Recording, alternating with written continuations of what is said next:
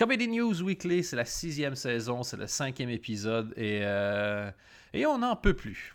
Six- euh, cinquième épisode en cinq semaines. Oui. C'est pas arrivé Est-ce depuis qu'on la a saison vraiment. Est-ce qu'on a vraiment autant de choses à dire par contre? Euh, En tout cas, cette semaine, oui.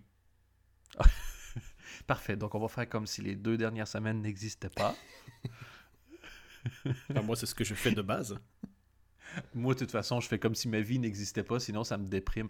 En fait, je suis tellement déprimé que j'ai pas le courage m- de- de- de- d'y mettre euh, un hola et de m'améliorer. Donc, je dois juste ignorer le fait que je suis qui je suis.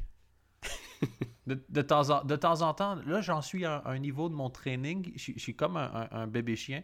Je réapprends un nouveau prénom. J'ai décidé que je m'appelais plus Dan et je veux réagir à. à- maintenant, c'est quand quelqu'un dit Jacques, je veux qu'on pense que, qu'on parle de moi. Voilà. Ça, ça va m'aider à nier mon existence. Ça fait combien d'années qu'on te le dit? Tu vois, regarde. Excuse-moi, mais Jacques comprend plus vite que Dan. Quel con ce Dan. Ah, je, je, je pleure de rire parce que ça fait mal de joie. Est-ce que tu es en train, en train de nous dire que tu es parolier d'Elysée Moon Ben, je- Oh, oh, oh, celle-là était deep.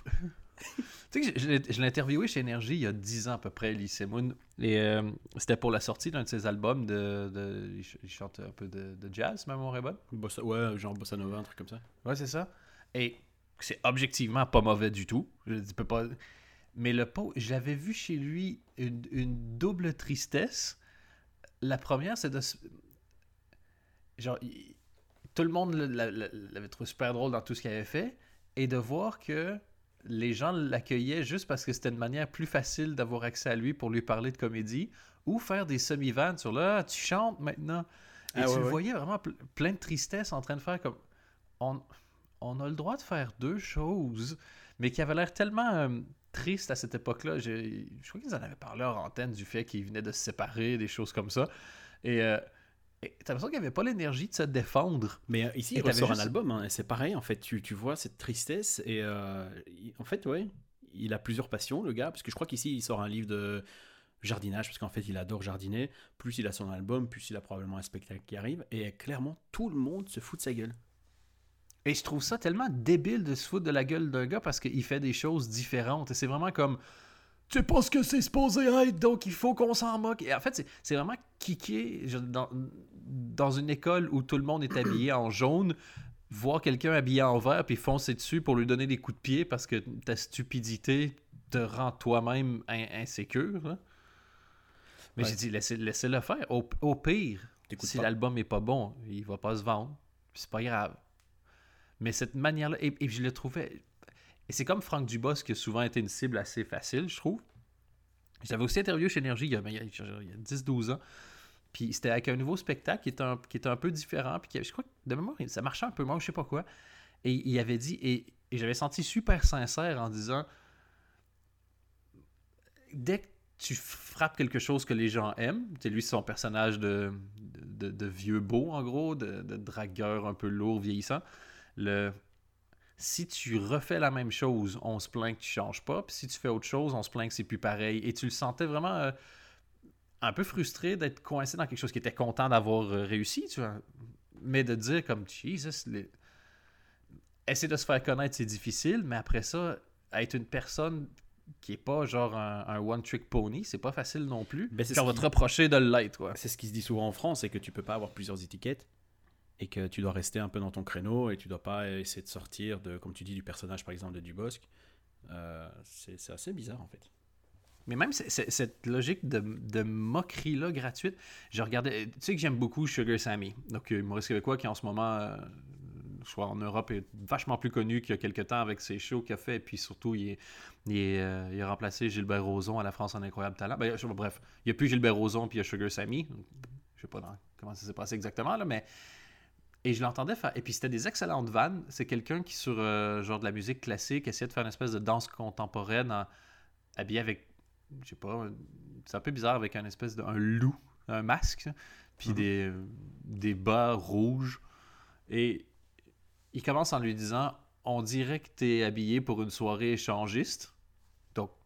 marrant, ou comme moi j'appelle ça, samedi chez Eric Antoine. Classique punchline. Et après ça, il dit une joke que je trouve hilarante dans l'absolu. Il dit Non, mais t'inquiète, dans 10 ans, tu vas, te rega- tu vas regarder ça, puis tu vas détester ça autant que nous aujourd'hui. ce, qui est une punchline absolument parfaite, mais c'est dur de pas se dire que tu es en train d'assister à la joie du peuple qui fait une humiliation en public. hein. Ouais. Comment tu, tu vois, comment tu fais pour voir ça autrement que il y a quelqu'un qui vient. qui- Regarde, objectivement, je veux dire, c'était. À notre époque d'aujourd'hui, je crois que la moyenne des gens ne trouveraient pas ça génial ce que la personne a fait. c'est vraiment la version la plus polie que j'ai pu trouver de, de dire ça, mais.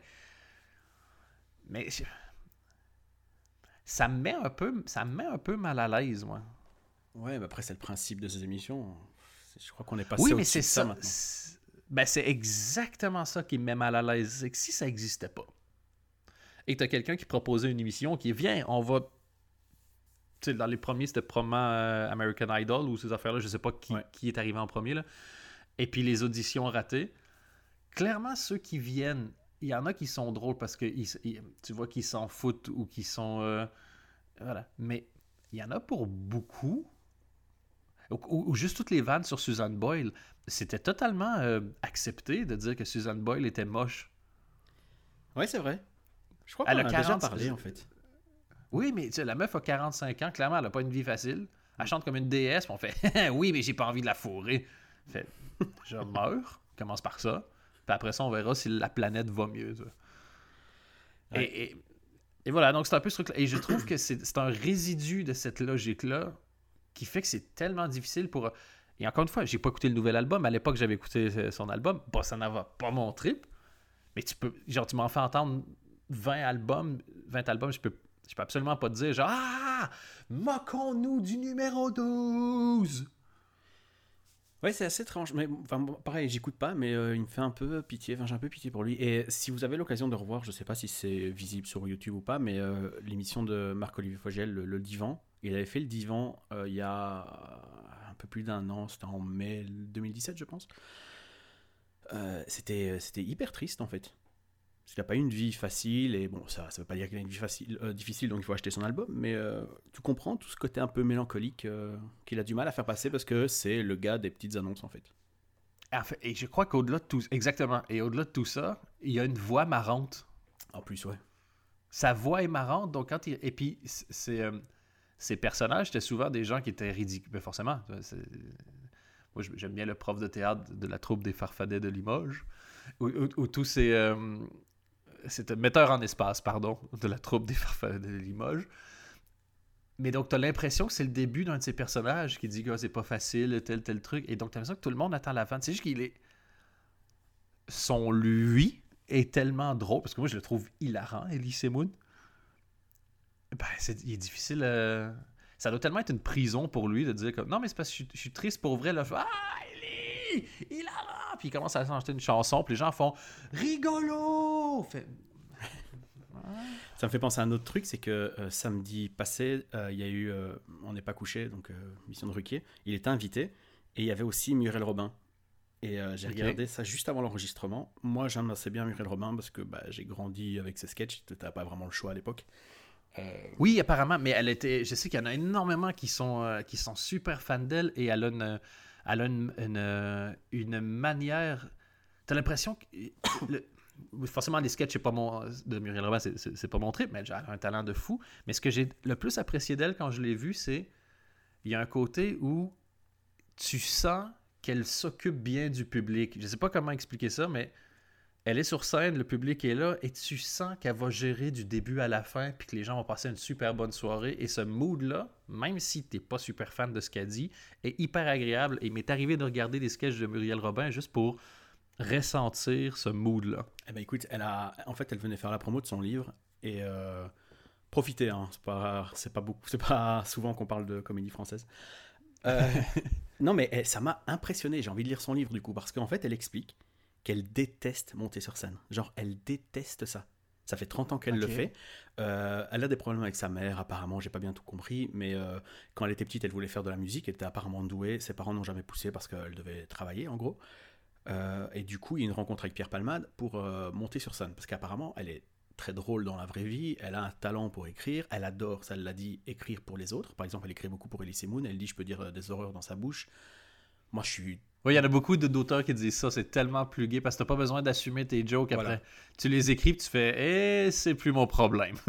Je vais aller chercher mes chèques maintenant. Mais par contre, elle raconte que monter sur scène, elle déteste ça. C'est juste qu'elle a un côté euh, de respect pour, pour son public et qu'elle veut les faire rire. Qu'elle dit, écoute, je sais faire rire les gens, autant le faire. Mais elle dit, C'est beau, c'est beau comme phrase. il n'y a pas une fois en 30 ans où elle n'a pas rêvé la, la veille de... Oh merde, je sais pas si ça s'entend, mais on est en train de m'appeler. Euh, pas Ça, grave. ça, ça s'entendait pas jusqu'à ce que tu le dises, Anthony. Ah merde, parce que ça s'affiche sur mon Mac en même temps. Euh, peu importe, je disais quoi? Oui, il n'y a pas un jour euh, avant, un, avant un spectacle, Spectacle. où elle n'a pas rêvé que le théâtre brûle. Oh, man. Et elle dit c'est un cauchemar. Et elle dit donc clairement le faire pour les gens. Et elle dit moi de répéter le même texte tous les soirs c'est une horreur. Elle, elle voulait faire du cinéma. Elle dit clairement on me propose rien. Donc en fait elle attend euh, un an, deux ans, trois ans, pas de proposition. Elle dit bon bah je vais remonter sur scène, faut bien que je travaille. Elle fait son spectacle. Elle dit bon bah là ça marche. On va me rappeler.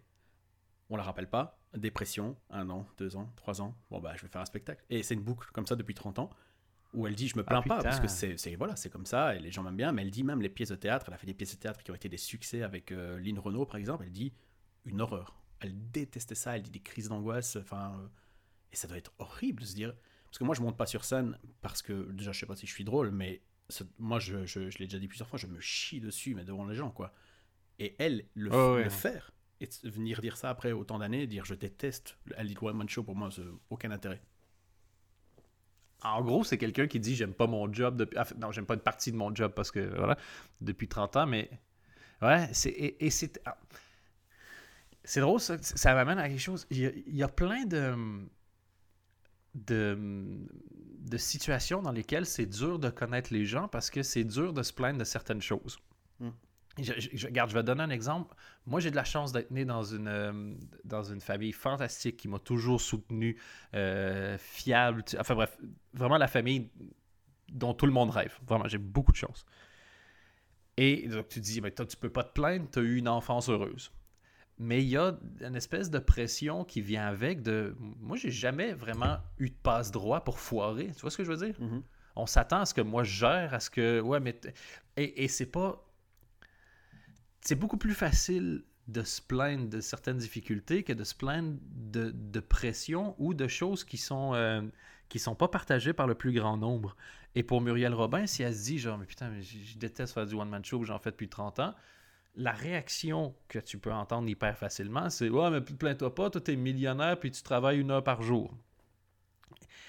Et de là vient un certain sentiment d'isolement parce que tu dis, regarde, je comprends que je suis un privilégié, mais je peux pas partager mes trucs.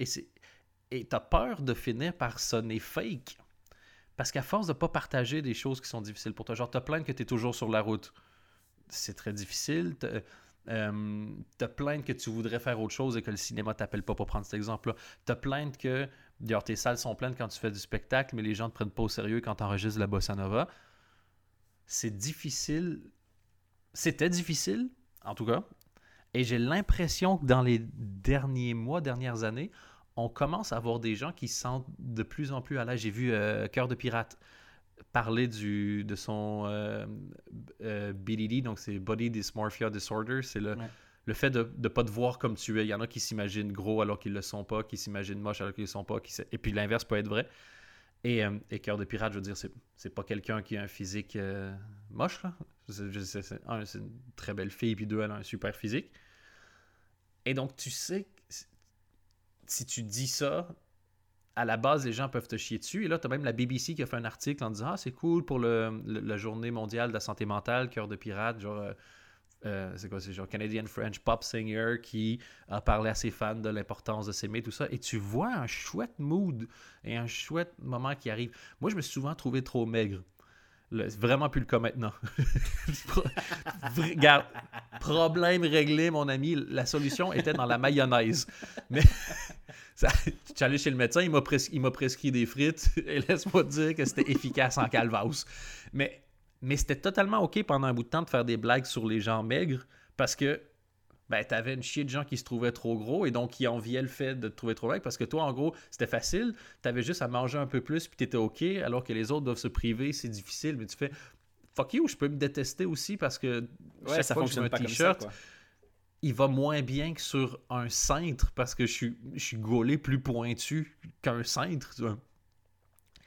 Et euh, enfin, bref, c'était une très longue parenthèse qu'on qu'on a fait. Je sais absolument pas comment t'es arrivé là, mais c'était mais c'était intéressant. Et, tu, et tous ces gens-là, justement, les- les- dans les Français qui ont, fait, qui ont eu des énormes succès à l'époque où il y en avait 10, à peu près, s'ils commencent à parler comme Muriel Robin parle, mais qui a toujours eu l'air intelligent. Je veux dire, c'est Ouais, rare ouais. que tu regardes Muriel Robin et tu dis, oh, elle a vraiment l'air conne, cette fille. Tu vois, il y a des gens, ça se voit foncièrement dans le. Mais s'ils peuvent se mettre à tous parler comme ça, ça va devenir fascinant, je trouve, de suivre les interviews plutôt que d'aller. Et on va pouvoir faire euh, espèce de boucler la boucle avec ça, là, mais au lieu d'arriver dans un endroit où tu dis une joke de ton spectacle, on te répique trois vannes, t'as le chroniqueur qui aime pas ce que tu fais, qui vient dire qu'il aime pas ce que tu fais, pendant que les autres, le chroniqueur, oh là là quand même, dit oh là là quand même, et que l'animateur fait où tu fais waouh, ça a servi à rien. ça. Non, mais là, c'était vraiment très intéressant. Et pour terminer avec ça, elle a- Ouais. elle a- il y a deux exemples aussi qui m'ont frappé. C'est qu'elle a joué une pièce qui a cartonné avec François Berléand qui s'appelait Le Momo, qui est devenu un film par la suite. Et du coup, là, elle raconte, elle dit Bon, bah, ils font le film, j'espère que ça va être moi, tu vois. Et Non. une fois avant de monter sur scène, le metteur en scène, qu'elle déteste, hein, du coup, maintenant, lui dit Ah, on fait le film, c'est avec Catherine Fro et Christian Clavier, juste avant de monter sur scène. Oh my god. Et un autre truc qu'elle dit, c'est que dans son livre, elle a essayé de parler le moins possible de l'alcool et euh, de la de tout ce qu'elle fume, en gros, euh, Ouais. pour essayer d'oublier un peu tous ces moments un peu horribles. Elle dit parce que sinon la presse allait reprendre que ça en titre alors qu'il y a autre chose dans le livre. Donc même dans un livre où elle se dévoile, elle limite ce qu'elle dit parce qu'elle dit clairement, elle dit avec tout ce que j'ai bu, tout ce que j'ai fumé, je devrais être défiguré à mon âge. Donc c'est une couche d'horrible sur horrible sur horrible. mais qui la rend telle. Ça, enfin bref, même principe, quand tu as dit tout à l'heure, ça me donne envie de lire le livre, ben moi aussi, parce que tu as quelqu'un qui fait quelque chose de super humain et c'est. Il faut. Il faut jamais sous-estimer à quel point c'est difficile de s'ouvrir vraiment. Genre, moi, depuis que je suis revenu au Canada, j'ai un projet de podcast tout seul. C'est euh, c'est 10 épisodes d'à peu près 45 minutes qui sont euh, vaguement écrits, là, plus ou moins écrits. Autant que moi, je peux écrire des podcasts, là, puis, mais beaucoup plus d'ailleurs. Et le point, c'est juste de raconter. Je reviens au Québec et je, sais que personne ne me connaît au Québec vraiment et j'ai envie que les gens qui veulent, quand je vais commencer à faire du stand-up, qui sont dit Ah, putain, c'est qui ce gars-là? Qui puissent aller à un endroit et qui connaissent l'histoire. Et c'est une manière pour moi de faire le transfert et de commencer à faire des podcasts un peu de fiction. J'aimerais ça faire des séries. Euh, je sais que ça existe, il y en a quelques-unes. Mais imagine un réseau où tu as des, vraiment des séries qui sont aussi intéressantes que des séries télé, mais en audio. Ben, tous tes transports, toute la voiture, tout, chaque fois que tu as un casque, tu pourrais suivre une série comme tu. Et genre en ayant hâte de retourner dans les transports pour entendre la suite. Il y en a un Ça qui va aller au cher. Paris Podcast Festival saison 2. On en reparlera d'ailleurs, mais le... Et je me dis, OK, ben pour que ça soit intéressant, raconte ta vie. Est-ce que tu oublies que ta propre histoire est intéressante? Parce que tu ben, ta vie à tous les jours, donc c'est pas, euh, pas fou à un moment donné. Et j'ai recommencé, donc ça fait quelques mois. Sans exagérer, j'ai au moins 50 takes du début du premier épisode. Et il y en a 49 de mauvais et un de passable. Parce qu'à chaque fois, tu dis, ah, là, ça sonne comme si je jouais à la sincérité. Ah, là, ça sonne comme si j'ai choisi le truc qui allait être intéressant. Et, tu dis, waouh, juste dire. Et la seule intro, celle que j'ai gardée, en gros, et puis c'est tout ce que j'ai pour l'instant, c'est juste. Genre, je commence en disant, c'est pas facile de revenir parce que j'aimerais ça être connu. J'ai la prétention de me dire qu'avec 14 ans de métier, je suis rendu à quelque part, mais si personne ne sait je suis qui, et soit je sonne comme un trou du cul en disant non, mais je suis super connu ailleurs, ou soit je fais le faux 1 puis tout le monde s'en bat les couilles. Donc c'est ben, c'est un peu trash de revenir à la maison. tu vois. Et tu dis, mais j'ai mis, sans exagérer, quelques dizaines d'heures avant d'arriver à ça. Mais est-ce que, attends, t'es en train de nous dire que t'as as travaillé? T'as senti la vanne venir à 200 km, c'est bien. Euh, je ne savais pas. Je savais que je savais que c'était une insulte qui allait venir. Mais c'est ça ton génie, c'est que t'es pas vraiment. Toi, c'est pas vraiment les couteaux du mépris, c'est les couteaux suisses du mépris. On sait jamais lequel tu vas sortir. Donc, on voit l'objet du mépris sortir. Et le plus souvent, c'est le petit vois. tire-bouchon parce qu'il fait plus mal quand tu ressors. T'es un peu comme un, un bourreau qui arrive avec ses couteaux dans, euh, dans un tissu, en- tu vois, enroulé. Et tu les déroules sur la table comme ça. Et là, j'entendais le son, le cliquetis de ton mépris. et je me demandais quel outil allait me briser le cœur, Anthony. Et ouais. Donc, je, donc, je continue d'écrire de la musique, comme tu peux remarquer, ça rime. Mais, euh, et donc, ce que Muriel Robin a fait, et, et c'est du génie, ce truc-là de je vais pas parler d'alcool et de drogue parce que la presse va retenir que ça, alors qu'il y a d'autres choses que j'ai envie de dire, mais je le glisse quand même parce que c'est arrivé, mais de manière à ce que maintenant, si la presse reprend que ça, a vraiment l'air conne. Et c'est euh, c'est fascinant. Franchement, c'est. euh, tu as commencé avec Laurent Ruquier et Muriel Robin, puis ça finit avec moi qui dit faut que j'achète le livre. Laisse-moi te dire que c'était pas gagné d'avance, mon ami. Euh, mais après, je propose qu'on ne parle plus de comédie française pendant un an et demi. Ouais, mais pour le, pour le coup, c'est intéressant. Mais oui, mais Non, surtout que en toi, plus, on va, on va, on- J'ai une, euh, j'ai une reco que je ferai en fin d'émission. C'est un truc français qui est très très drôle. Donc euh, voilà, comme quoi. Comme quoi, c'est ça. Tu vois, ton, ton mépris n'est pas toujours justifié. Anthony Mépris-Relly. What? Excuse-moi, je vais faire un what un petit peu plus long que ça. Anthony Mépris-Relly. What?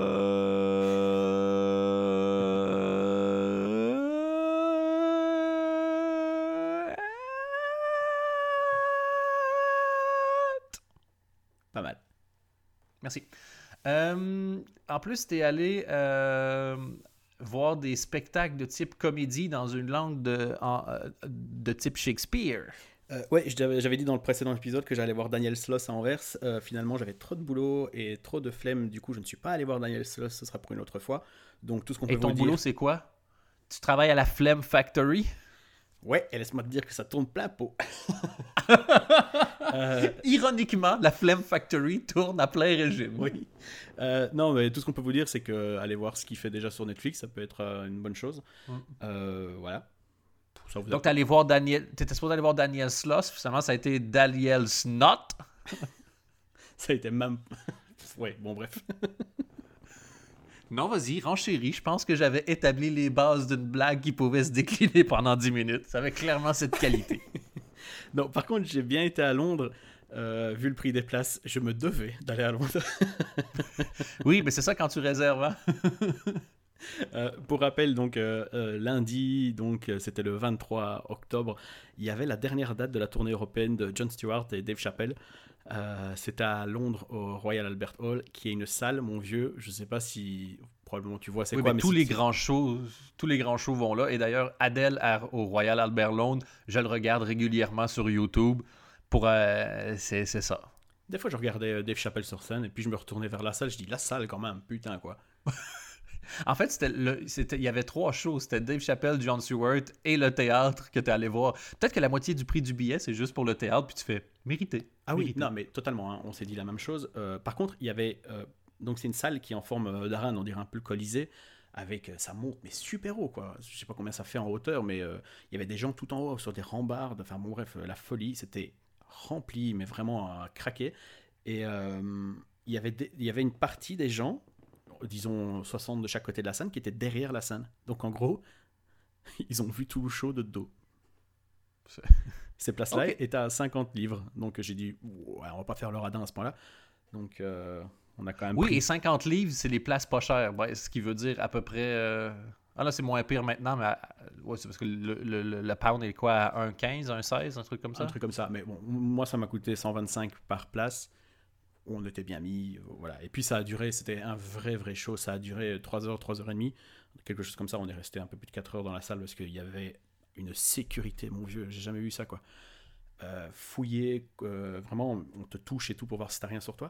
Et alors, il y avait une, euh, une société qui te, met- qui te proposait des. Enfin, c'était obligatoire, mais tu devais mettre ton téléphone dans des pochettes fermées. Oui, oui, oui. C'est de la folie, quoi. Donc, même ma montre, j'ai dû mettre ma montre. Qu'est-ce que tu veux que je foutre avec ma montre pendant le spectacle Dans une pochette. Ouais, les montres, les montres connectées. Et la pochette, tu l'as avec toi ou c'est eux qui la gardent Non, justement, tu l'as avec toi. Tu, tu le gardes avec toi. euh, et euh, et ça coupe les ondes, ces trucs-là, c'est ça? Tu dois d'ailleurs couper ton téléphone complètement. Donc, euh, et pour l'ouvrir, tu dois sortir de la salle si tu as vraiment une urgence. Et alors, c'est un système comme euh, les protections sur les vêtements, si tu veux. Toi, c'est un truc aimanté comme ça, avec une petite aiguille. Enfin bon, bref, c'est tout un bordel. Euh, mais une fois ça, ça fait, on s'est installé. Il y a eu quatre premières parties. oh man Ouais. 4. Ça, ça c'est quand même pas cool parce que tu dis, putain, je vais jouer Royal Albert Londres. En première partie, John Stewart et Dave Chappelle. Puis les gens font, oh, encore un. ben, ils étaient plutôt bien accueillis. Je veux dire, c'était qui? Le premier, je le connaissais pas. C'est un mec qui s'appelle Mo Amer, A-M-E-R. Euh, qui était pas hyper drôle, mais c'était la première des quatre premières parties. Donc ça doit être le truc le plus ingrat de l'histoire de la Terre. Euh, Oui!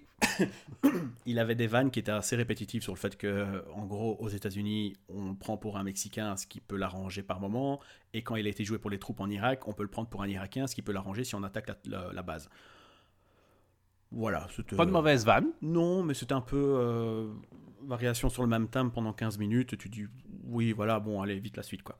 Par contre, après, il a appelé Michel Wolf. Oh shit! Ah ouais! Oui. Euh, 15 minutes aussi, très très bien. Euh, elle a la voix la plus perçante du monde. En vrai, c'est pire qu'à la télé. Euh, je vais passer très vite. pas le choix de l'écouter. Oui, c'est ça. Bah, en plus, ça résonne à fond. Donc, euh, en gros, elle a expliqué qu'elle déteste ce truc de body positivity qu'il y a pour l'instant. Ouais. Parce qu'elle dit si tout le monde est beau, personne n'est beau. Elle dit les gens sont beaux parce qu'il y a des moches, ce qui est putain de vrai. J'avais envie de me lever, mais j'étais tout seul sur une salle de je sais pas combien de personnes, donc je pouvais pas me lever applaudir comme un gros fou. Wouh Et, et puis, je jure, juste quand la foule te regarde, fait T'inquiète, je dis ça en tant que moche.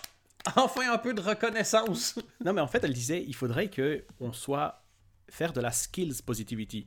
Parce qu'elle dit, elle, on n'arrête pas de lui dire qu'elle est laide, mais elle dit je suis quand même putain de connu et je tourne dans le monde. Donc elle dit c'est que je dois être un putain de bon euh, humoriste, tu vois. Ouais, et que elle ça lui va donc elle dit moi euh, enfin voilà et puis elle avait un truc sur des bits euh, enfin euh, comme quoi il faudrait associer la taille des bits à la taille des vagins comme les chaussures en gros avoir un, un truc standard de si t'as une bite qui fait 8 euh, tu peux pas rentrer dans un vagin qui fait 4 euh, enfin voilà ça la fait surtout rire de se Ça- dire on est au Royal Albert Hall et je parle de bits et euh, enfin ce genre de choses Bien légitime. Euh, puis elle a appelé Jimmy Carr T'es sérieux? Il est Oui, même oui. pas la dernière première partie? Non, non, mais le dernier, on... impossible de savoir c'était qui. Euh, Jimmy Carr est venu avec son putain de clipboard comme d'habitude. Bon, là pour le coup, il avait l'air de tester des vannes, donc je peux comprendre, mais ça fait quand même trop de fois que je le vois avec son putain de clipboard où il lit ses vannes. Euh, Il l'avait fait dans le Rose Battle, euh, la version américaine. Et euh, il y avait quand même il y avait des vannes qui ne fonctionnaient clairement pas. Mais vraiment, genre, euh, zéro réaction. Par contre, quand c'était drôle, c'était vraiment drôle. Il a commencé par dire que quand Trump est arrivé à la Maison-Blanche, il dit Little did he know. Et puis il dit plus rien. Et donc, t'as une seconde où la salle fait Ah, pas mal. fait clever. Et il a enchaîné, mais genre 4-5 vannes sur les nains. Oui, j'ai un fou rire, mais vraiment.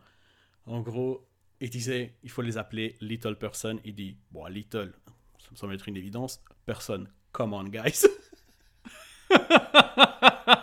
J'adore ce genre de vanne-là où Parfait. justement, c'est, c'est une manière de jouer avec. C'est drôle parce qu'évidemment que tu peux pas dire ça. Donc, tant qu'à être une blague, genre être un peu edgy, tu vas tellement au. En fait, tu défonces la logique de la limite. Et donc, clairement, c'est- c'est clair que c'est juste une vanne et que c'est pas grave, quoi. Mais il, il est tellement fort pour faire ça. Et alors, il a dit après, en terminant, il dit Bon, en vrai, j'ai rien contre, euh, contre les personnes de petite taille, mais je leur dis pas en face parce que j'ai peur qu'ils prennent la grosse tête.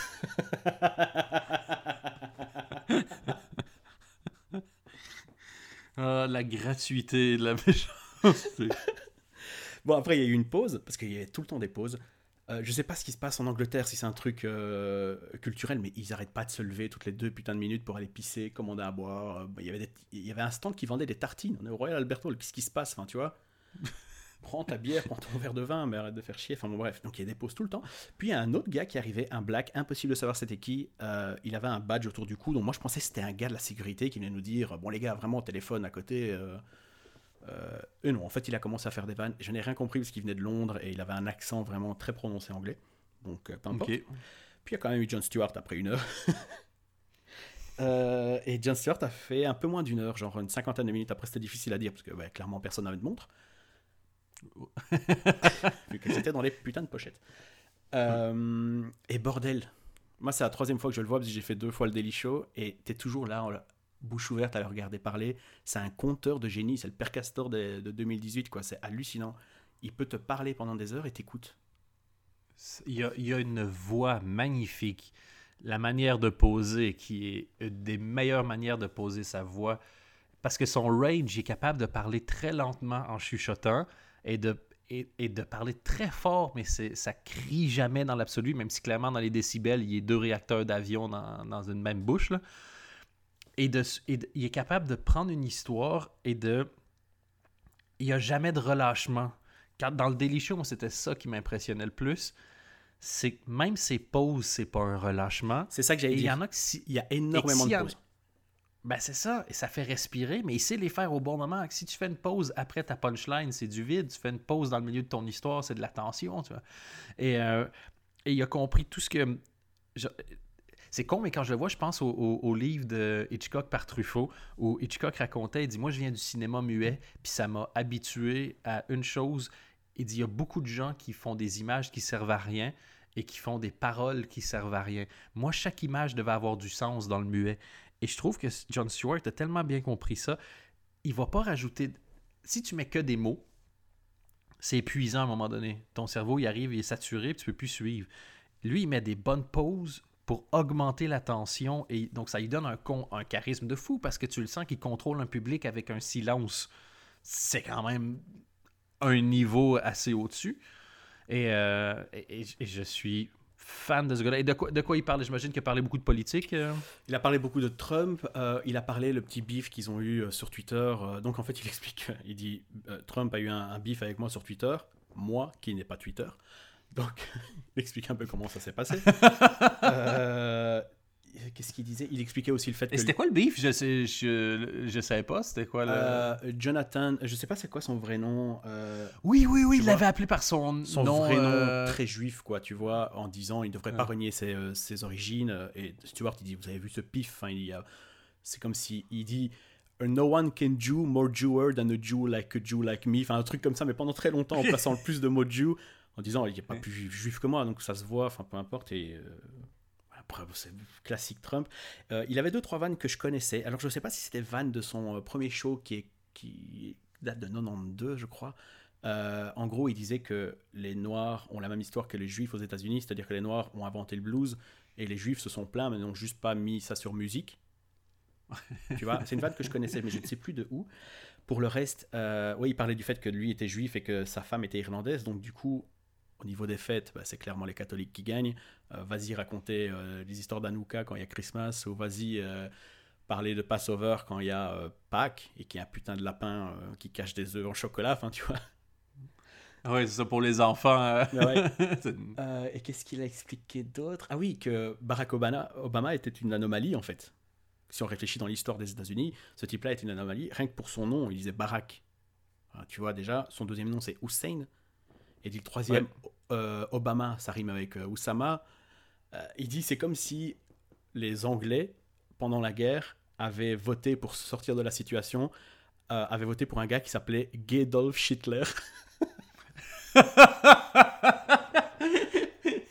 Et pour expliquer l'élection de Trump, il dit aux États-Unis, il dit je comprends un peu comment on s'est dit, voilà, il faut que tout ça change. euh, mais il dit voter pour Trump, c'est comme mettre sa bite dans un grille-pain. Il dit au début, c'est chaud, et ça fait du bien. Mais très vite, ça, fait quand ça commence à, avoir. euh, Enfin, on, voit très vite que c'est une très mauvaise idée. Et il dit bah, maintenant, tout le pays sent euh, la bite brûlée. Genre vraiment le mot burnt dick. J'aime bien quand les gens font ça, une, espèce d'analogie, de métaphore pour faire. et qui s'arrête pas au bon moment. oui. Parce que tu as compris, tu fais au début, ça, à peu près c'est un problème. Donc, fin de l'analogie, fait. Et donc, tout le pays sent la bite brûlée. C'est super drôle comme, comme conclusion. Et euh, sinon, il a expliqué aussi euh, qu'il a essayé d'acheter une arme pour voir comment ça, comment ça, comment il fallait procéder, quoi. Donc il dit, il est rentré dans un magasin, euh, on lui a fait remplir un document, mais vraiment genre 12 pages. Il voulait acheter, comment s'appelle cette arme? AR-15, c'est ça? Genre un truc euh, de militaire presque.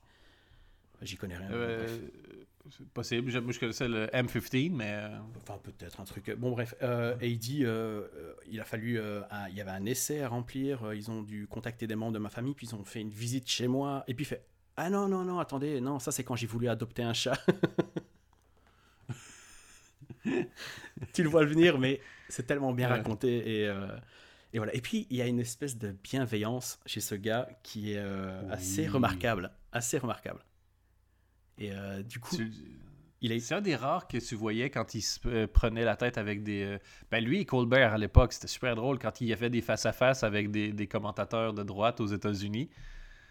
Stewart avait toujours un côté genre Come on, man, you're better than this. Il peut Et être, Colbert, euh, il joue au- il peut être et virulent. Colbert, il jouait au con. Oui, il, est- il est virulent, mais il, était tou- il allait toujours en face-à-face. et il y avait une. fa- il, il dominait toujours le game du charisme et du calme et la manière de.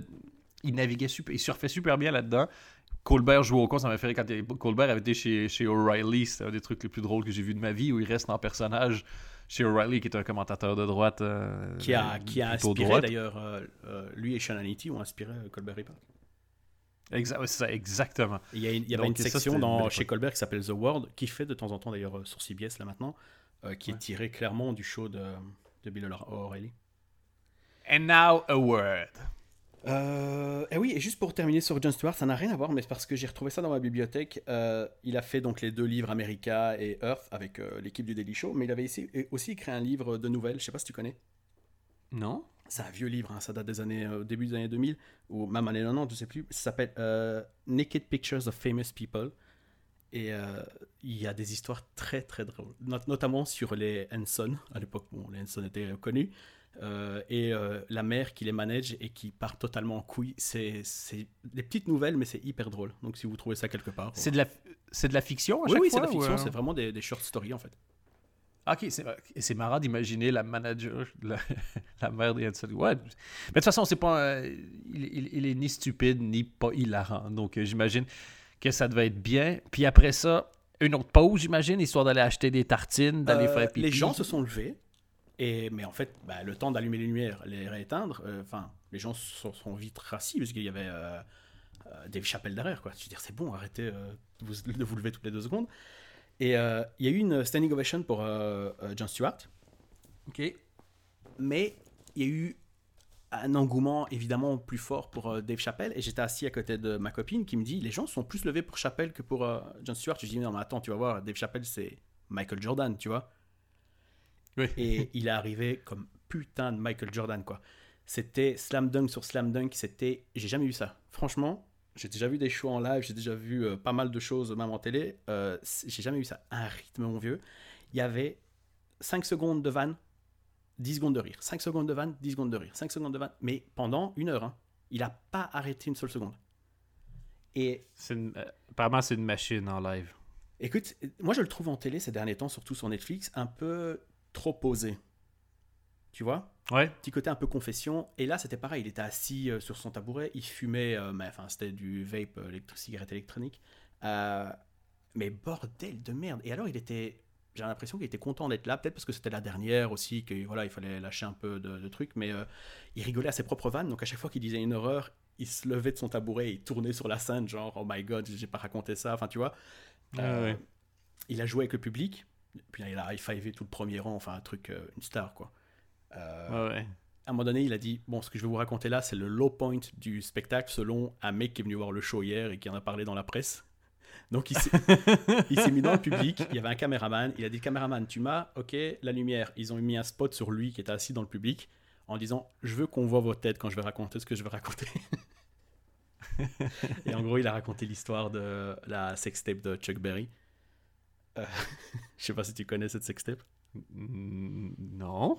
Ah, c'est en gros Chuck Berry qui pisse dans la bouche d'une meuf, puis la meuf euh, boit la pisse, puis euh, demande à Chuck Berry de l'embrasser, et Chuck Berry dit I can't, you smell like piss.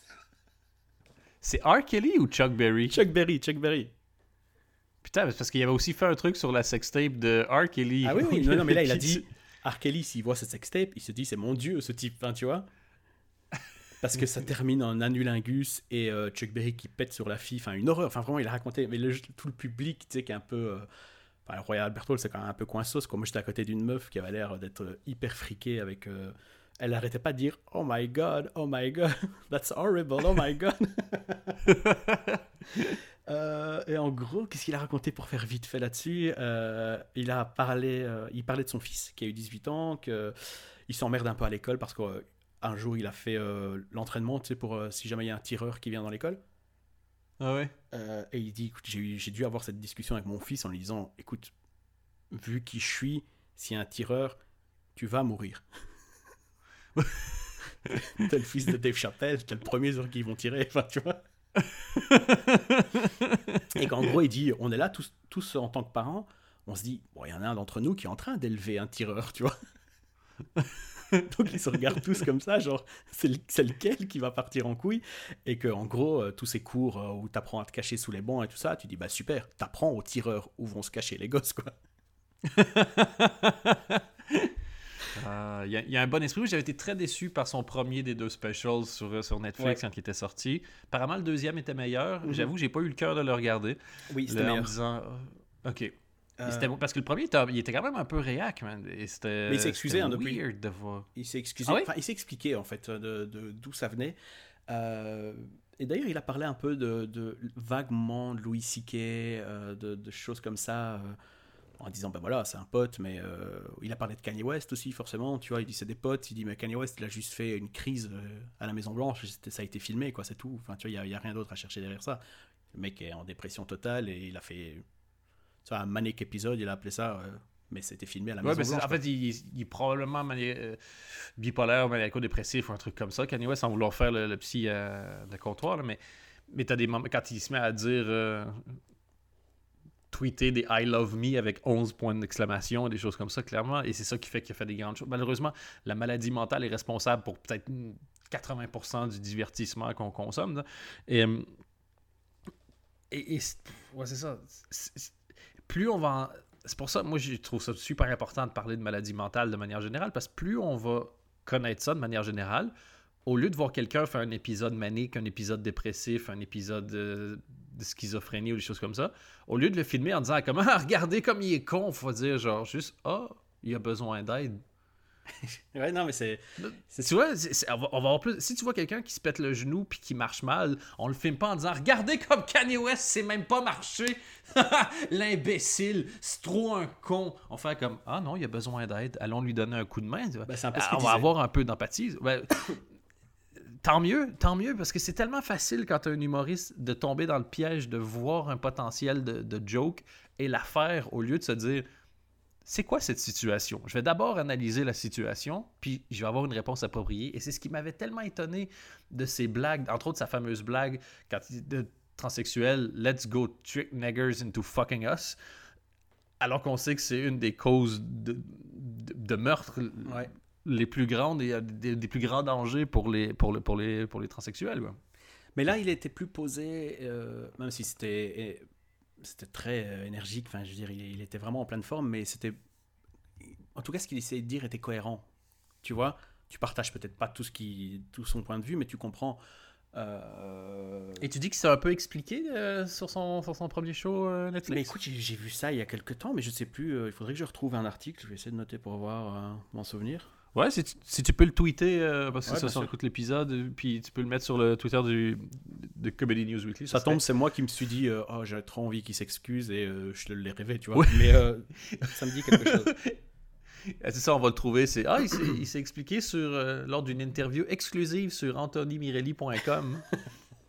Non, et voilà, donc pour terminer, je ne sais plus trop ce qu'il a parlé d'autre, parce que il y avait tellement de Mais tu sais qu'il y avait en- un, Q, il y a un Q&A à la fin.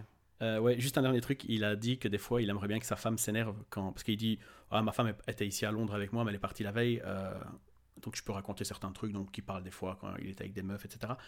Euh, mais il dit, des fois j'ai envie qu'elle soit jalouse, tu vois. Des fois je rentre à 4h du mat, elle sait bien que le bar ferme à 2. Et je rentre et elle dort, tu vois. Et il a envie de la réveiller en disant Bitch, you know who I am? Do you know who I am? Ouais, putain, do you know who I am J'arrive plus à parler. Genre, je suis Dave putain de chapelle, quoi. Euh, donc voilà. Oui, il y a eu un QA à la fin. Donc ils sont revenus sur scène. Euh, il y a eu un QA. D'ailleurs, Qui il les, les quatre premières parties. Euh, John Stewart et Dave Chappelle dans un premier temps. Puis il y a une question sur les femmes. Je ne sais plus c'était quoi comme question. Ah oui, une connerie. Qui est, qui est la plus puissante pour l'instant? Est-ce que c'est euh, la fille de Trump ou euh, Meghan Markle? John Stewart lui a dit Mais vous n'avez aucun pouvoir. Enfin, je veux dire, en Angleterre, c'est même plus une monarchie, ils n'ont aucun pouvoir. Donc clairement, l'autre, elle dit Daddy, I want to bomb Belgium. Il dit Bah demain, il n'y a plus de Belgique. Enfin, tu vois. c'est vraiment l'exemple qu'il a, qu'il a pris. Euh, mais du coup, pour ça, pour cette question-là, ils ont, ils ont rappelé euh, Michel Wolf. Et ce qui était drôle, c'est que Dave Chappelle a fait tomber sa bière. Et du coup, euh, Jimmy Carr est venu nettoyer, en gros. et le mec qui prenait là, les quel- questions, c'était Mo Hammer, donc le premier, quoi. Donc euh, ils étaient un peu tous là. Ok. Euh, les questions étaient plutôt cool. euh, il voulait, euh, il y a quelqu'un qui voulait savoir des anecdotes sur la tournée, comment ça s'est passé entre deux. Et John Stewart, il dit Dude, il y a une raison si on vous a demandé de mettre vos téléphones dans des pochettes. Ou qu'on passe genre de shit. Je vais pas passer toutes les questions, peu importe, mais en tout cas, ils sont connus dans le monde entier, ce qu'on se doute, mais il y avait des gens qui, c'était des lettres d'amour, quoi. J'ai grandi avec Chappelle Show, John, je t'ai vu partout, je, je suis genre mexicain qui habite au Canada, et maintenant je viens d'être enfin, domicilié en Angleterre, et je te suis depuis des années. Enfin, c'était vraiment genre euh, que de l'amour. C'est cool qu'il ait fait ça parce que c'est des assez grandes stars pour que ça soit pas weird. Je veux dire, si moi, à la fin de mes shows, je fais un QA, il y a des chances que les gens disent euh, la, la seule question, ça va être quand est-ce que tu fermes ta gueule qu'on aille boire un verre, toi? Mais là, c'était. euh, non, et en plus, c'est, tu, tu vois encore, t'imagines cette salle, tu dis un QA dans cette salle où ils sont juste en train de. euh, vraiment, c'est chillax, ils sont en train de boire leur bière. euh, Il y avait une, une ambiance plutôt, euh, plutôt cool. Par contre, il y a eu une dernière question. Une meuf. Et c'était la dernière, c'était la dernière, Dernière- euh, dernière de, question. de tout. Donc, Mais ça, ils le ça a été donc le show se finit avec ça. Ça a été ça votre votre Voilà. feu d'artifice final, c'était cette question. Et pour eux, le feu d'artifice final de leur tournée européenne. Donc, euh, ça avait quand même euh, une certaine importance. La meuf prend le micro, elle dit euh, John, Dave, euh, j'aimerais savoir par rapport à Louis C.K., pourquoi vous n'avez pas cherché à l'excuser? Et Dave il dit Pourquoi on n'a pas essayé d'excuser Louis C.K. Elle dit Oui, oui. euh, il dit Non, pourquoi on n'a pas pris la parole euh, pour dire que ce qu'il a fait était mal? Elle dit Non, non. Si vous êtes amis, pourquoi vous n'avez pas essayé de l'excuser? Et, et à un moment dans la salle, genre tout le monde te dit What? Hein? Ça, je- hein? et il dit, elle dit, mais Dave, toi tu t'es expliqué plus ou moins, t'en as déjà parlé dans des, dans des specials, etc. Euh, toi, John. Et alors le mec euh, qui prenait les questions, donc Mohamed, la première partie, il dit, meuf, calme-toi, t'es un peu agressif, tu vois. Et John Stewart, il dit, bah, qu'est-ce que tu veux que je te dise? Il dit, euh, il n'y a pas grand-chose à dire, je vais pas l'excuser. Elle dit, non, mais John, j'aimerais vraiment savoir ton avis, pourquoi tu ne cherches- tu l'excuses pas si vous êtes amis? Et là, t'as le mec qui prend les questions, qui lui redit, meuf, calme-toi, tu vois, vraiment, t'es en train de niquer la soirée, quoi, tu vois. Là, c'est encore un peu chillax. John Stewart s'explique, alors qu'il n'avait pas à le faire, mais il dit c'est un pote, et il dit tu peux pas être 100% d'accord avec ce qu'est une personne, même si cette personne tu l'aimes. Euh, il, Tu peux aimer quelqu'un, peut être dans tes accords avec ce qu'il a fait, c'est un truc que tu apprends à peu près à 3 ans normalement. il dit euh, moi dans ma famille, il y a des gens qui pensaient que Trump c'était le nouveau Ralph Nader. Il dit est-ce que je vais pas leur parler pour autant? Non. Il dit Louis C.K. euh, il a fait une connerie, euh, c'est de la merde. ça reste mon ami. Qu'est-ce que tu veux faire? Tu vas pas ne plus lui parler. Tu vas pas. C'est pas à lui de donner les leçons. voilà. Elle est la meuf. Elle fait non non non. Mais si c'est ton ami, pourquoi tu le défends pas? Donc tout le monde fait wow. Je viens juste de te répondre, c'est ça? John Stewart, il dit C'est ça la dernière question, vraiment Et euh, elle réessaye encore une dernière fois. Elle dit Non, mais je comprends pas. Pourquoi vous l'avez pas euh, excusé euh, Pourquoi vous n'avez rien dit Dave Chappelle, il fait That's it, I'm out. Bim, il se casse. Et là, tout le monde fait Bon, ben voilà, fin du show, quoi. Putain, c'est vraiment ça. Genre, si tu comprends pas, c'est pas parce que je t'ai mal expliqué. Si tu comprends pas, c'est parce que t'es conne. Mm. Donc, je veux dire, la seule manière que tu pourrais avoir satisfaction, ça serait d'arrêter d'être conne. Et ça, je peux pas le faire à ta place. Mais surtout, enfin, tu vois, tu viens de passer 4 heures euh, vraiment cool, t'as rigolé du début jusqu'à la fin, ils ont été méga généreux. euh, tu, tu- ils sont là, ils font une petite Q&A à la cool. Qu'est-ce que tu viens casser les couilles avec ce genre de truc, avec euh, des attaques? Enfin, À la fin, c'était vraiment des attaques, quoi, tu vois. Personne ne doit te défendre. ou si tu veux le faire, tu le fais parce que t'en as envie. Mais je veux dire, pas parce que t'as une meuf dans le public qui te dit Allez, défends-le maintenant. Est-ce que- est-ce qu'elle essayait de les piéger pour qu'ils défendent un peu puis qu'elle puisse dire Ah ah Ben, je sais pas, je, je- je- on n'a pas vraiment compris. euh, parce que j'étais avec deux autres potes, donc on était quatre. euh, et après, on en a reparlé en se disant, mais quel était le but Tu vois, t'as niqué la soirée en gros. Excuse-moi, tu étais avec deux potes et vous étiez donc quatre. Ben, ma copine et moi, plus deux autres potes.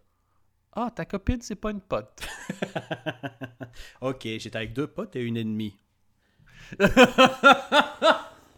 Waouh, le titre de film. Vite, quelqu'un rappelez Michel Boujna. On a trouvé un projet. Trois potes et une ennemie. Oh putain, mais oui. Après trois hommes et un coup fin. Non, mais voilà. Mais oh, sinon, de manière générale, c'était assez, euh, assez génial. Euh, si c'est capté, ça va être vraiment cool. Parce que euh, je, je pense pas que le, le spectacle de John Stewart, la partie de John Stewart, soit intéressante à voir. Je comprends ce que tu veux dire. En tant que C'est- un moment en live, mais hors contexte, pas la même chose. hein. Ouais, c'est ça. Et euh, Chappelle a, énormément de potentiel. Et juste, ben, apparemment, ça sera pas filmé parce que les, quand les cadreurs sont arrivés, ils ont dû mettre leur caméra dans une grosse pochette. Et, euh, et à ce moment-là, ben voilà, ils n'ont pas pu filmer. Pochette qui, après cette Q&A merdique qui a un peu euh, ruiné la soirée, euh, Pochette qui m'a niqué ma montre que je venais d'acheter et j'étais un petit peu malade. Donc, genre, tout... Qu'est-ce qui s'est passé? J'ai j'ai juste vu le tweet, mais j'ai pas compris. en le... gros, j'ai sorti ma montre et la pochette a, a griffé tout l'écran. Donc, en fait, tout l'écran est griffé.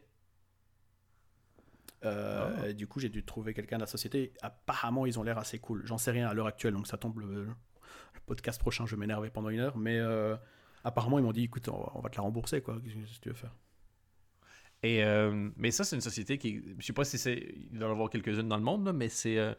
C'est un truc assez intéressant que de plus en plus de gens, apparemment, utilisent euh, pen- pendant leur show. Et pour un écran, moi, je sais que j'ai réparé mon écran de projecteur comme ça, avec un tout petit peu de dentifrice, et tu frottes, et ça, ça enlève les. rai- et C'est pas une blague, Ouais, ouais, je ça enlève les rainures de Mais là, c'est à fond, apparemment, vraiment- je suis le, apparemment, je suis le dernier à être au courant parce que j'ai essayé de raconter cette anecdote-là parce que c'est, c'est euh, Madame mon épouse qui a fait ça. Et, euh, et genre, j'ai appelé des gens littéralement après. tu vois. Genre, j'ai, plus d'argent, j'ai acheté une maison. Et donc, le projecteur, s'il est cassé, il est cassé. Tu vois, je peux rien faire. Et puis, je regardais la télé euh, dans ma tête. Quoi. Et, euh, et donc, je fais Wow! Et j'ai comme appelé ma famille pour leur donner le truc. Et tout le monde répond m'a répondu comme si je disais, tu sais ce qui arrive si tu mets des Mentos dans du Coca Light? Ou pire que ça, ce qu'on dit, hey, hey, tu sais pas quoi? On avait besoin de, de vert, de la couleur vert dans la maison, on n'en avait pas. Donc ma femme a dit, bouge pas, j'ai du jaune et du bleu, regarde bien ce que je vais faire. Et tu sais ce que ça a fait? Du verre. Tu savais? Ça, c'est parce que tu utilises ton projecteur pour regarder tes anciennes émissions. Au lieu de regarder des tutos YouTube. Parlant de ça, je suis allé sur la chaîne YouTube de- du Dan Late Show parce que de temps en temps, j'aime ça me rappeler que ma carrière est finie à 35 ans. Et, euh, on- tu sais comment on galérait à avoir des views pour, euh, sur notre chaîne YouTube? Et quoi, Déjà, il y, a, ça genre, il y a- augmenté il y a quatre- il y a 4260 abonnés. Je pense qu'on en avait 11 quand on faisait le show. Et puis, genre, il y a une vidéo qui fait 1,2 million de views. Ah Puis t'en as en Belgique, plusieurs c'est pas mal. Puis t'en as plusieurs au-dessus de 100 000. C'est putain. Bah, reviens. Ben non, t'es évident, je suis meilleur quand je suis pas là. C'est vrai qu'on a tous retrouvé le sourire. Après, nous, on se, on se voit quand t'es pas là. À fond. Ça serait drôle que, genre, l'émission n'est pas continuée, mais le groupe email est continué. J'ai juste, genre, moi, été retiré du groupe mail et les gens continuent de se voir. Et...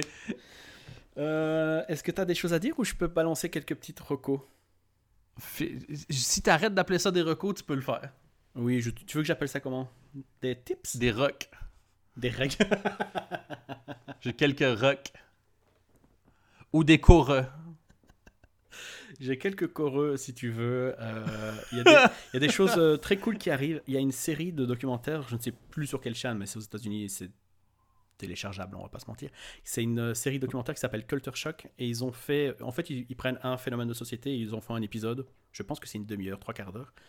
Ils avaient déjà fait un, un épisode sur euh, Freaks and Geeks, la série de Judd Apatow. Oui. Euh, donc euh, on revoyait un peu les coulisses, etc. Et un des prochains épisodes, c'est ils reviennent sur Bring the Pain de, de Chris, Chris Rock. Rock. Voilà. Donc c'est Ah, pas encore diffusé, mais ça va arriver bientôt. Ça c'est cool. Et Amazon a acheté, euh, a commandé une série qui s'appelle Fresh Faces. Et en gros, ils suivent les Fresh Faces du, euh, Juste pour rire de Montréal. Ah. Euh, donc les nouveaux, les nouveaux venus et ils vont les suivre. comment ça s'est passé dans les coulisses pendant pendant ce festival. Intéressant. Et si ça vous intéresse, ce genre de choses-là, il y a une série au Québec qui existe, euh, de, ils sont à 3 4e saison, qui s'appelle Les 5 prochains. Et euh, ils suivent 5 humoristes qu'on appelle ici de la relève pendant tout un temps. Et ça avait commencé, c'était un humoriste qui s'appelle Guillaume Wagner qui avait créé ça. Et dans la première saison, c'est Guillaume Wagner qui a une carrière fantastique ici. Genre, il a été le premier depuis euh, Yvon Deschamps, qui est la plus grande légende de l'histoire du d'humour au Québec, à faire tous les galas juste pour rire la même année. Ça, c'était genre il y, a deux, il y a deux ans. Il y avait un gars qui s'appelle Étienne Dano, qui est toujours sur, euh, sur le circuit. Corinne Côté, qui démarre son deuxième euh, One Woman Show et qui, qui était un peu partout, qui a vendu des shit tonnes de billets pour le premier. Pierre Hébert, qui est, dans, qui est en nomination pour l'humoriste de l'année ou le spectacle de l'année cette année, et une fille qui s'appelle Kim Lizotte, qui a créé une série qui, qu'on m'a recommandé à peu près 267 fois, qui s'appelle Les Simones. C'est un truc comique. Apparemment, c'est méga drôle. Il faut j'ai pas encore commencé à regarder. Il faut que je regarde absolument. Mais donc, c'est le genre de truc. Ce que je veux dire, c'est qu'ils se trompent pas trop dans le choix des gens qui, euh, qui font. Des autres années, tu as eu des gars comme Pierre-Bruno Rivard avec qui a un podcast qui s'appelle Le Carré de Sable, qui est aussi nommé pour le podcast de l'année. Tu as Catherine Levac qui est nommée dans à peu près toutes les catégories. Donc, il y a un gala nous d'humour qui s'appelle le Gala des Oliviers, puis les nominations étaient euh, cette semaine. Donc, si ça vous intéresse d'ailleurs, puis vous demandez qui est-ce que je pourrais suivre de nouveau, allez voir ça, le Gala des Oliviers. C'est en, hommage à un gars qui s'appelle Olivier Guimont, qui était un, des premiers euh, comiques, genre un peu époque qui faisait du cabaret, on va dire, mais post-cabaret jusque sur scène, jusqu'en télé. Là. Euh, on résume plus ou moins. C'était peut-être une des premières grandes vedettes de la télévision euh, au Québec. Et donc, allez voir ça, le Gala des Oliviers. Et les noms, vous allez voir, ben forcément, c'est tous des noms sur lesquels vous pouvez fouiller un peu pour obtenir de la bonne comédie. Ce qu'il faut aussi faire, c'est regarder les Alpha Hour que donne Comédie Centrale. C'est généralement un bon indicateur de qui va exploser dans 2-3 ans. Et euh, chaque année, Variety fait une liste des 10 euh, comedians to watch. Donc euh, là aussi, ça donne. Tout le monde, évidemment, ne devient pas célèbre et réussi, mais la plupart sont passés par ces listes, quoi.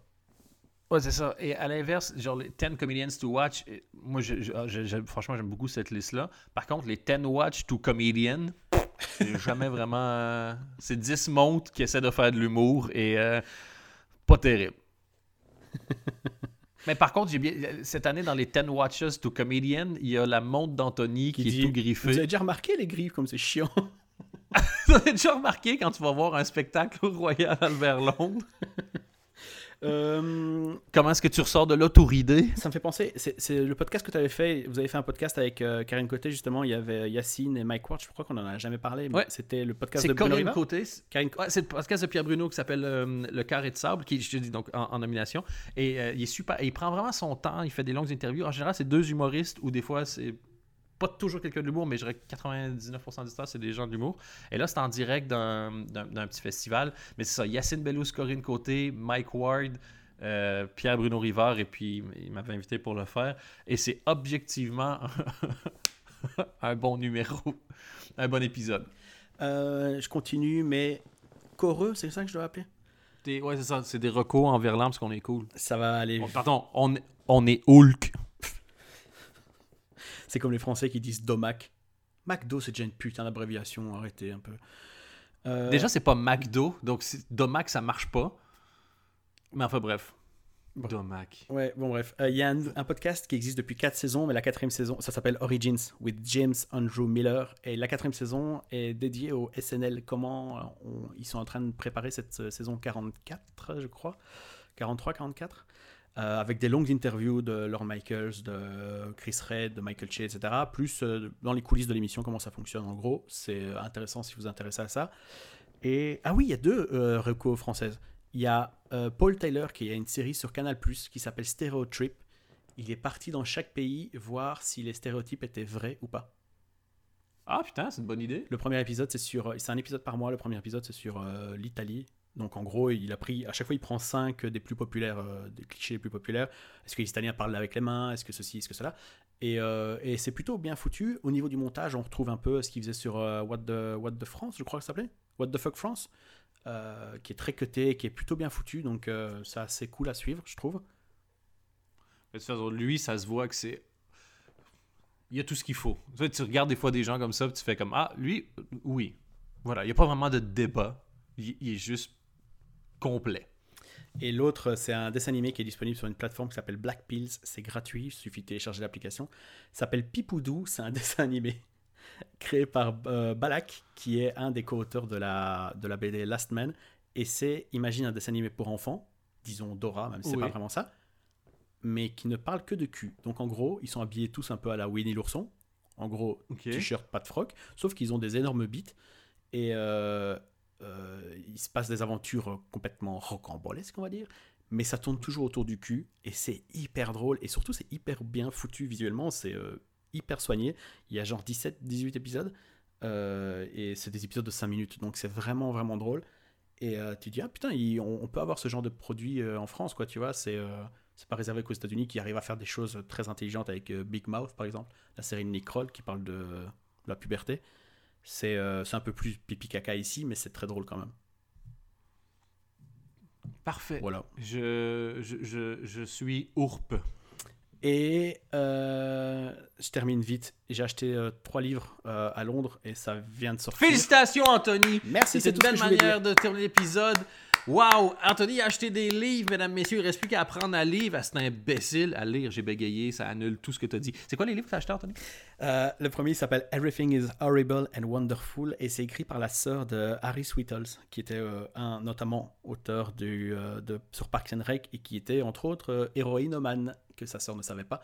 Et elle a découvert ça le jour de son mariage et en gros elle parle de... Ben, quand elle a Excuse-moi. Elle a découvert ça le jour de son mariage. Les circonstances ne sont pas joyeuses. Tu découvres que quelqu'un était humain le jour de ton mariage, c'est que tu as ouvert une porte à un mauvais moment.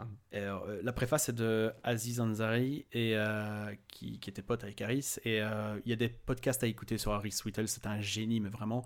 Euh, et donc, elle parle de ça et, et les un an qui ont suivi sa mort. parce que bon, bah, il est mort. Ah, je savais, je savais pas qu'il était mort. ah ouais, ouais, ouais, il est mort, ça fait, ça fait deux ans maintenant. Over- overdose, j'imagine? Ouais. Ouais. Arc. Euh, donc voilà, c'est un livre euh, là-dessus. J'ai pas encore commencé évidemment. Euh, Il y en a un autre qui s'appelle I'll Be There for You. C'est The One About Friends. C'est écrit par Kelsey Miller et c'est un livre sur Friends. Mais c'est assez intéressant parce que c'est pour les 20 ans, 25 ans de la série.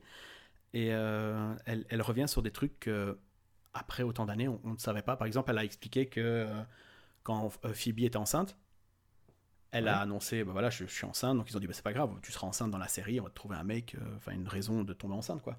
Et elle a dit, ouais, mais non, mais si je perds le bébé parce que c'est encore tôt, j'ai pas envie de jouer une femme enceinte toute la saison.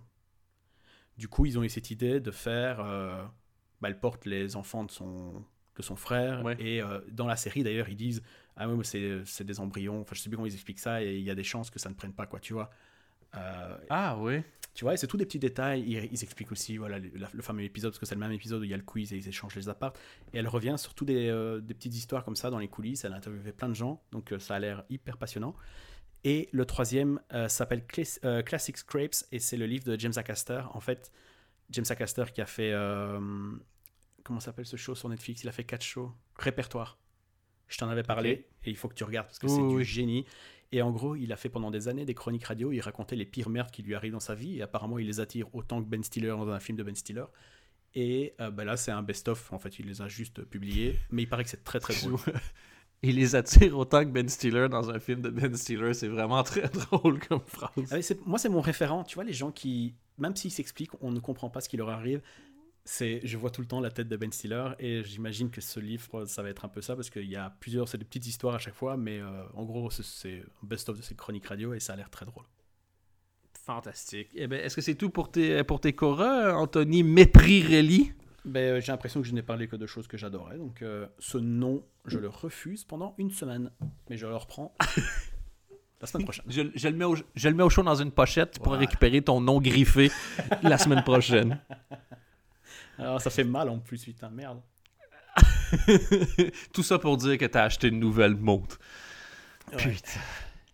Bon, ben merci beaucoup de nous avoir suivis encore cette semaine. On rappelle, euh, si vous voulez vous abonner, ça nous arrange. Si vous aimez le podcast, s'il vous plaît, prenez une minute. Juste une, prenez une minute. Votre vie, je l'ai vu, pas terrible. Vous avez une minute. Je veux dire, allez chier une fois de plus dans la journée. Étoiles et commentaires, ça nous aide énormément. Ouais. Merci à tous ceux qui, euh, qui, euh, qui sont abonnés au Patreon, donc c'est euh, Patreon tout simplement. C'est une manière de nous donner des sous puis avoir en échange certains trucs exclusifs, comme par exemple cet épisode-ci va arriver euh, avant si vous êtes abonné au Patreon. Et merci beaucoup, vous êtes euh, plusieurs dizaines et puis nous, ben, c'est fort agréable. Ça nous permet d'avoir du pognon pour des choses qu'on ferait quand même gratuit. Bande de pigeons! Non, euh, ça Oh, nous putain. permet de...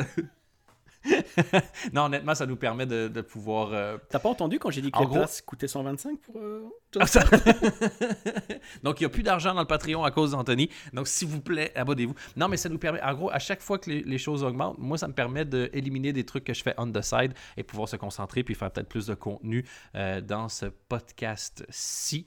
Et puis, j'annonce, Anthony, que la semaine prochaine, je, je pourrai vous annoncer un nouveau podcast que j'ai commencé euh, au Canada. Le... T'inquiète, c'est sans toi. Je, je vais pas t'obliger à faire un deuxième podcast avec moi. Je commençais à te sentir stressé. Et c'est un, nouveau concept en lien avec une nouvelle loi qui vient de passer au Canada. Et je vous Ah, raconterai crois ça. vois c'est quoi. Euh, c'est ça. Je vous raconterai ça la semaine prochaine. Et, euh, Et, euh, moi, vendredi, je vais voir Jimmy Carr. Donc là, ce sera un peu plus long. Donc on pourra revenir un peu à sur- la Madeleine à Bruxelles. C'est ça. Voyons voir s'il va refaire des blagues qu'il a testées. Ce serait marrant qu'il fasse des blagues qu'il a testées euh, et qu'il a déjà retravaillé entre-temps. Si c'est le cas, euh, je serais très très curieux que tu nous en parles de ce, ce truc-là Ça spécifique. marche. Parfait. Excellent épisode. Il était très sérieux, Anthony. Donc, euh, la semaine prochaine, ne manquez pas une absence totale de contenu avec des bons délires. Ça va être décalé. On va risque d'être déjanté. Et oh là là, oh là là, les poteaux. Moi, j'ai en plus, j'ai un avis super tranché sur le Domac. Donc je vais pouvoir en parler pendant une demi-heure. Putain, mais le domac. eff- Regarde, si tu dis domac, étouffe-toi avec ton Mac Big. C'est tout ce que je peux dire. la Avec tes, avec Oh, tes, merde. avec tes quêtes. Non, non, on le refait. Bouge pas, on le refait. Parce que j'en ai, j'en j'en ai de meilleurs. Ah, J'en ai deux. En fait, il- il- c- cet épisode a une alternate ending. et et laisse-moi te dire que si vous dites Domac, vous pouvez vous étouffer et mourir sur vos quêtes crocs. Ending 3. Et honnêtement, si tu dis Domac, t'as le droit, mais t'as aussi le droit de mourir en t'étouffant avec tes teufferis. Je garde celle-là, moi. Toi, tu votes, vote 3 Ah ouais, petit côté belge quand même. Ah ouais. Putain, Teufri. Ça, ça- ça, c'est sûr, ça va être un nom de rappeur. Genre Teufri la maillot. Il y a un DJ qui est super gros en France qui s'appelle Teufa. Qui jouait dans Parce les qu'il est 11 gros. commandements avec euh, Michael Youn. Oui, oui, parce qu'il est gros. Ah, donc il est fat. Ok, Teufa. Intéressant. Cet épisode a terminé trop tard. Elle a terminé comme la QA de, À fond! du show de chapelle. Et j'aimerais terminer en disant que j'ai une maladie incurable. Bonsoir À la semaine et à la prochaine. semaine prochaine. Salut. c'est bon. Salut.